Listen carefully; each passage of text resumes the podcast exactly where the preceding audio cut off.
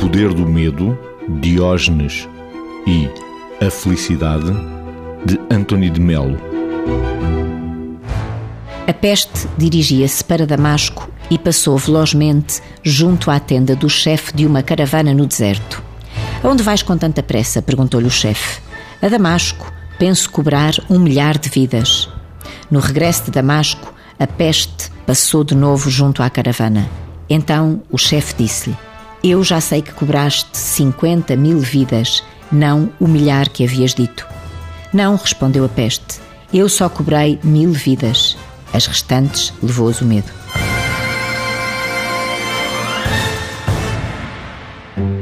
Estava o filósofo Diógenes comendo lentilhas quando viu o filósofo Aristipo que vivia confortavelmente com base em lisonjear o rei.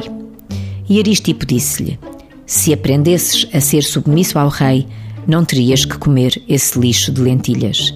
Ao que Diógenes replicou: Se tivesses aprendido a comer lentilhas, não terias que bajular o rei. Dizia um velho que só se havia queixado uma vez em toda a sua vida.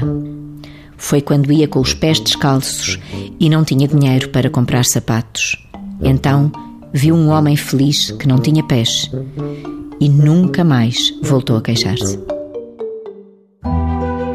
Da coletânea de contos organizada por Paulo Coelho, intitulada Maktub. Diz o mestre: muita gente tem medo da felicidade. Para essas pessoas, esta palavra significa mudar uma série de hábitos e perder a sua própria identidade.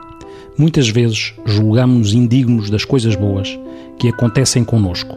Não aceitamos porque aceitá-las dá-nos a sensação de que ficamos a dever alguma coisa a Deus. Pensamos, é melhor não provar o cálice da alegria, porque quando este nos faltar iremos sofrer muito. Por medo de diminuir, deixamos de crescer. Por medo de chorar, deixamos de rir.